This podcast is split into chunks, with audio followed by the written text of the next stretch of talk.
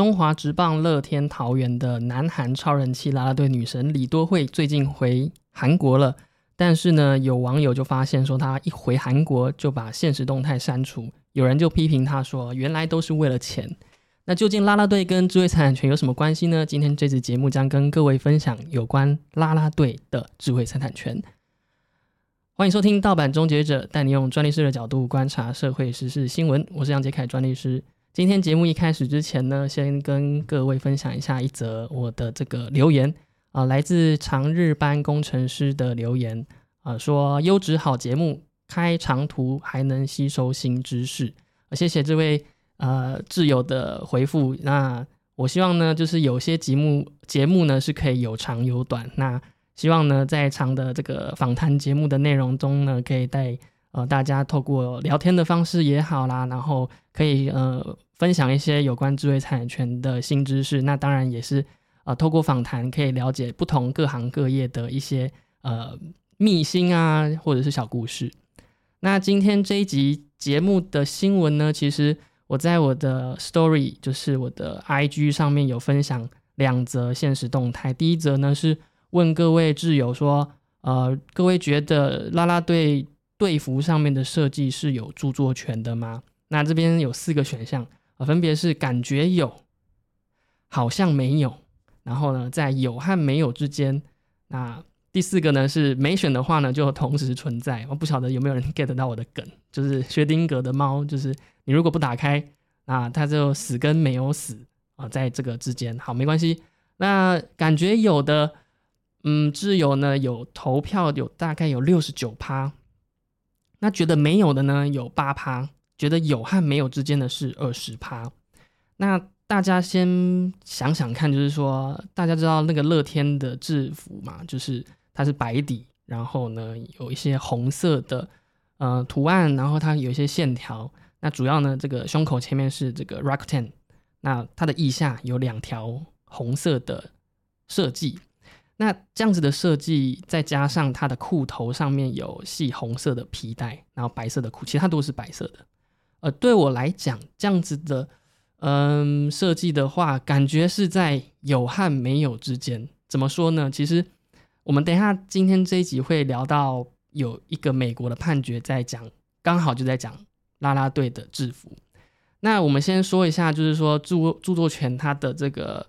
嗯保护的。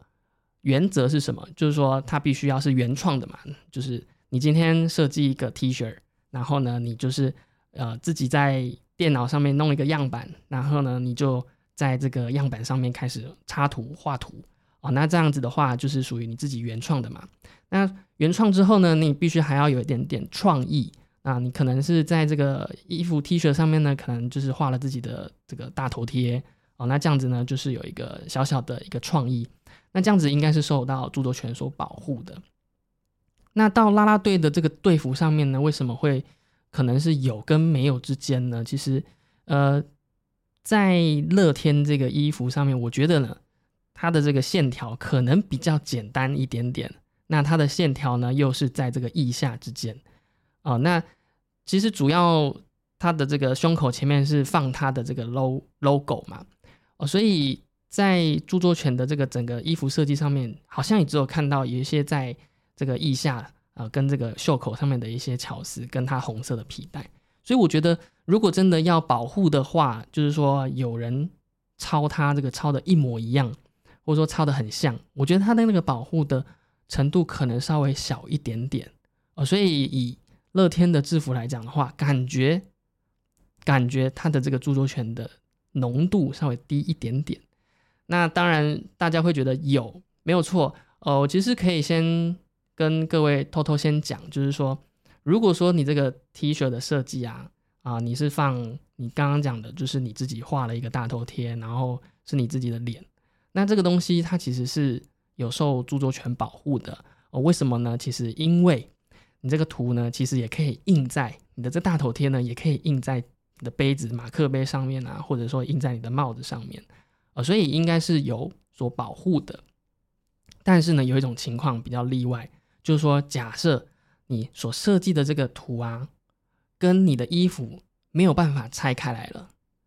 没有办法拆开，也就是说它没有办法独立于这个衣服之外的话呢，就不能被保护。所以呢，今天要跟各位分享的，呃，有一则这个法院的判决呢，就会跟这个有关系。好，那在分享这个比较 hardcore 的这个法律判决之前呢，其实先来聊聊看乐天女孩，还有看这个球赛的，呃的一些心得啊。因为其实我自己本身其实并不怎么看球赛，就唯一看球赛比较看正式一点球赛，是之前在念书的时候有去看那个西雅图的水手队比赛。那那时候呢，其实是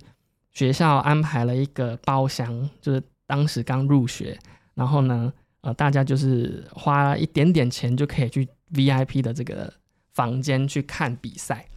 那当时呢，其实完全看不到啦啦队，所以呢，呃，其实看球也看不太到了。就是你知道那个国外的那个球场都非常的大，然后我们就坐非常后面，其实看不是很清楚。然后呃。也不知道底下在干嘛，就小小的哦，所以呢，其实我自己看比赛的经验是非常的少的。但是我知道有些人去看呃棒球比赛是为了要看啦啦队的，就是好像好像就只有棒球比赛比较多啦啦队的表演。那像篮球比赛可能就是中场休息或者是开场的时候会有啦啦队的这个呃队员出来表演啊。那但是呢，棒球好像蛮特别的，就是会有一排在前面有应援团，然后会一直跳舞，然后也有很多人会上传这个啦啦队跳舞的这个影片。那回过来讲，这个啦啦队女神李多惠呢，其实她在今年的三月左右才跟这个乐天做签约，然后来台湾发展嘛。那我查了一下她的这个过往啊，其实。她在二零一九年的时候，她是在韩国的起亚虎这个啦啦队啊，这个队员的身份在球场上面表演。那后来呢，因为有些直拍的这个直播的影片啊，然后这个影片冲破一千八百万的观看人数，那因为人气太高了，结果就变成有点半艺人的状态。很多人去球场看球呢，其实都不是为了看球赛，而是为了看李多惠。那因为这样子的关系呢，就呃，他们的队长好像跟他之间就有一些争议。那后来呢，呃，李多惠呢，为了平息这个就是这个争议的风波呢，就离开了球队。在今年三月十七号的时候呢，宣布加入台湾的这个职棒乐天桃园啦啦队。那所以呢，其实呃，啦啦队这个服装跟著作权是有关的嘛。然后有些人就是为了看这个啦啦队的服装，就是他可以。展现这个呃啦啦队队员的较好的身材啦，那所以呢，它在设计上面，其实在这个剪裁上面，或者是说它的这个嗯样板打板上面，也都会特别凸显呃穿着的人的体型体态。所以在这个上面呢，其实呃我今天要分享的这一则判决呢，它就跟这个有一点点功能。就是啦啦队它本身服装有一点点功能有关系。好，那这一则这个判这个这这个诉讼呢，其实是在二零一四年的时候发生的。那这个两造当事人呢是谁呢？就是原告叫做 Varsity Brands。那 Varsity Brands 呢是一个美国的运动服装公司，那它专门生产。销售啦啦队制服的相关产品，那他在二零一四年的时候就呃成立这间公司。那他在成立的当年呢，就对其中一个抄袭的呃抄袭者呢提告，他这个抄袭者的这个被告呢就叫做 Star Athletic Athletica，就是我们就先呃先简称它叫 Star 好了，就 Varsity 跟 Star。Varsity 是原告，Star 是被告。那 Varsity 他发现说，这个 Star 他抄了很多他们自己原创的一些呃啦啦队的服装啊，而且呢，这些啦啦队的服装呢，他注册了两百多件制服的这个平面设计的著作权，就像这个美国的著作财著作局啊，著作权局当局呢去做这个申请。那当时呢，他其中选了五件。觉得最像的呢，就对这个 Star 提高。那一审呢，这个呢，法官法官就认为说，哎 Varsity 这间公司呢，你的这个啦啦队服呢是可以承受剧烈动作、吸汗啊等功能的这种衣服，那它属于实用的物品，而且呢，你的颜色和设计的概念上呢，无法从所这个衣服上面所分离啊，所以就判断说你的这个设计不被著作权法所保护。那实际上这个著作呃这个衣服呢长什么样子呢？啊，其实我在 IG 上面今天的现实动态上面也有分享给大家看一下。如果说还没有看到的图片的，呃，可以先打开 IG 上面看一下，就是发了我一下我的这个 store 呃 IG 账号，就第一则现实动态就有分享了它原告的这个衣服。那它的原告衣服呢，其实它长得蛮特别的，就是说它是沿着它的这个衣服的周围去做一些色彩的呈现跟线条的呈现。那法官这时候就认为说，哎，你这个没有办法分离，因为如果你分离的话，它就是一件衣服的样板而已，他是这样认为的。所以呢，啦啦队因为穿着这个队服产生的啦啦队效果，是观察者看到穿着啦啦队服装的人呢，就知道他是拉拉队员。所以他这个解释有点像说，哦，你这个设计就是啦啦队的服装，所以它本身就是具这个功能的。而法官就认为说，你这个是功能性，没有办法受著作权所保护。那我们可以讲一下什么？为什么具具备功能性就不能受著作权所保护呢？其实著作权它要保护的东西本来就是文学、科学、艺术或者是其他学术的创作啦。也就是说，它要比较偏艺术上面的一个呈现，就是创作人在精神的表达上的一个思想。的一个表达的一个作品出来，所以功能性如果呃这个著作是具备功能性的话呢，其实应该原则上它是不能受著作权法所保护的。不过当然这样子去审下来啊，当然会觉得有些人会觉得说不合理。当然这个 Star 啊不是这个 Varsity 这个原告呢，他就上诉到了这个第二审的法院。那第二审呢，他在二零一五年呢就推翻了一审的。这个判决，他认为说他是可以被分离、独立于拉拉队服的。那不过呢，这个 Star 当然又不满了，所以呢，他又在起诉，他又在上诉了，就是到这个最高法院。那最高法院在二零一六年的时候，一二零一七年的时候呢，他认同了二审法院的见解，他说他是可以被分离的。那这边分离其实就我们可以先。跟各位讲一下他判断的原则。简单讲就是说，你的这个创作呢，如果是可以变成二 D 的，或者是三 D 的，从这个实用物品中可以分离出来的话呢，而且呢，你这个分离出来的东西，它本身是图画，本身是图形，本身是雕塑，不管它是自己本身是呃，或者是说它是依附其他的，都可以被。保护讲的非常复杂，那我们其实举个例子就可以知道，就是说你雕刻在花瓶上面的这些纹路，它是可以被拿出来转印在纸上面，转印在衣服上面，转印在其他的媒介上面，或者是说它本身自己是可以呃独立存在的，这样子是可以被保护的。反过来，我们一开始提到的这个例子啊，你自己在嗯 T 恤上面。插图画自己的大头贴，那这个大头贴本身是可以独立存在的嘛？你也可以把它印在这个你的纸上面、你的图画上面、你的杯子上面啊，所以这些是可以被抽离的。再来举一个例子，如果说像是刻在椅背上面的雕刻，这个雕刻如果它是可以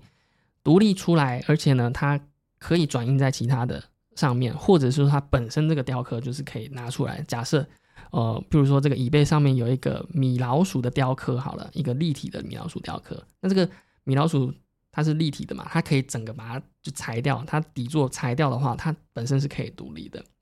那如果说它把它转印其他的，那当然也，如果说可以的话，那它也可以，因为这这个法院判断说，你只要或就是说你可以独立，或者是说你可以依附其他的也可以。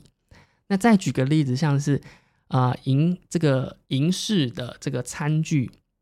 银质的这个餐具上面的这个花卉浮雕设计啊，譬如说我们这个呃汤匙的尾部呢，它有一些雕刻的纹理。那这个纹理呢，其实它可以变成是图形的一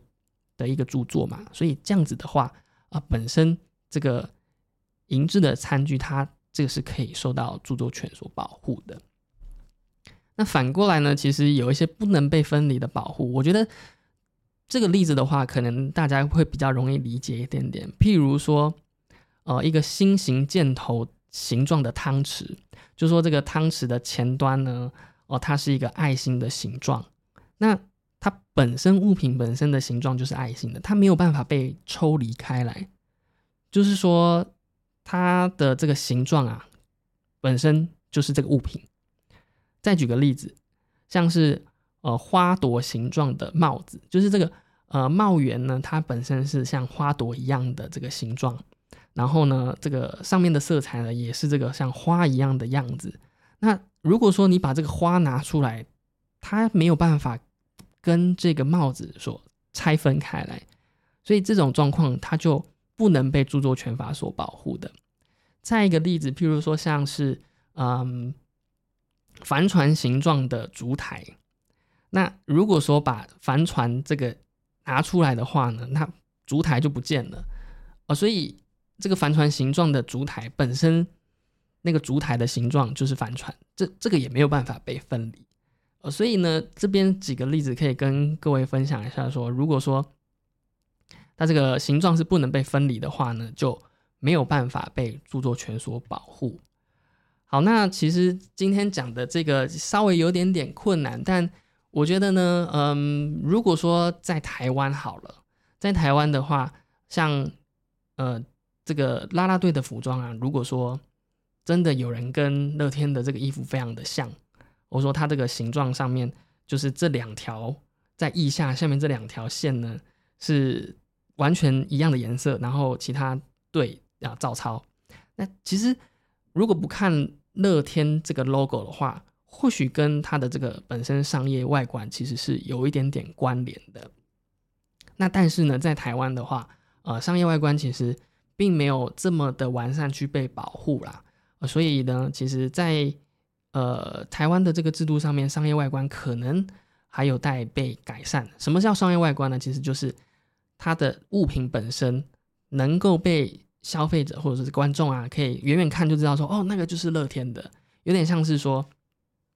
我远远的看这个包装纸就知道它是哪一个公司所生产的。远远看这个啦啦队员在那边集合的时候呢，就知道说，哦，那个是乐天的，然后这个另外另外一个是另外一队的。其实我因为不知道还有什么队伍，所以我其实举不出例子。好，但简单讲就是说，它可以分辨出它的来源。那这个如果说你没有办法在台湾用著作权去主张权利成功的话呢，或许用公平交易法，它所谓的这个表征，或许是可以被主张成功的。好呢，那以上呢，其实就是今天跟各位分享的这一则新闻，就是呃乐天女孩的这个啦啦队服装。那如果你喜欢今天的这一集节目内容的话呢，欢迎呃订阅，就是按 follow 我的这个节目呢，然后欢迎在 IG 上面跟我聊天互动。那最新的一些呃信讯息呢，也会透过 story 来跟各位分享。如果喜欢我的节目的话，欢迎分享给其他人，更多人知道。那也可以在底下留言。那今天这期节目就到这边，我们下次见，拜拜。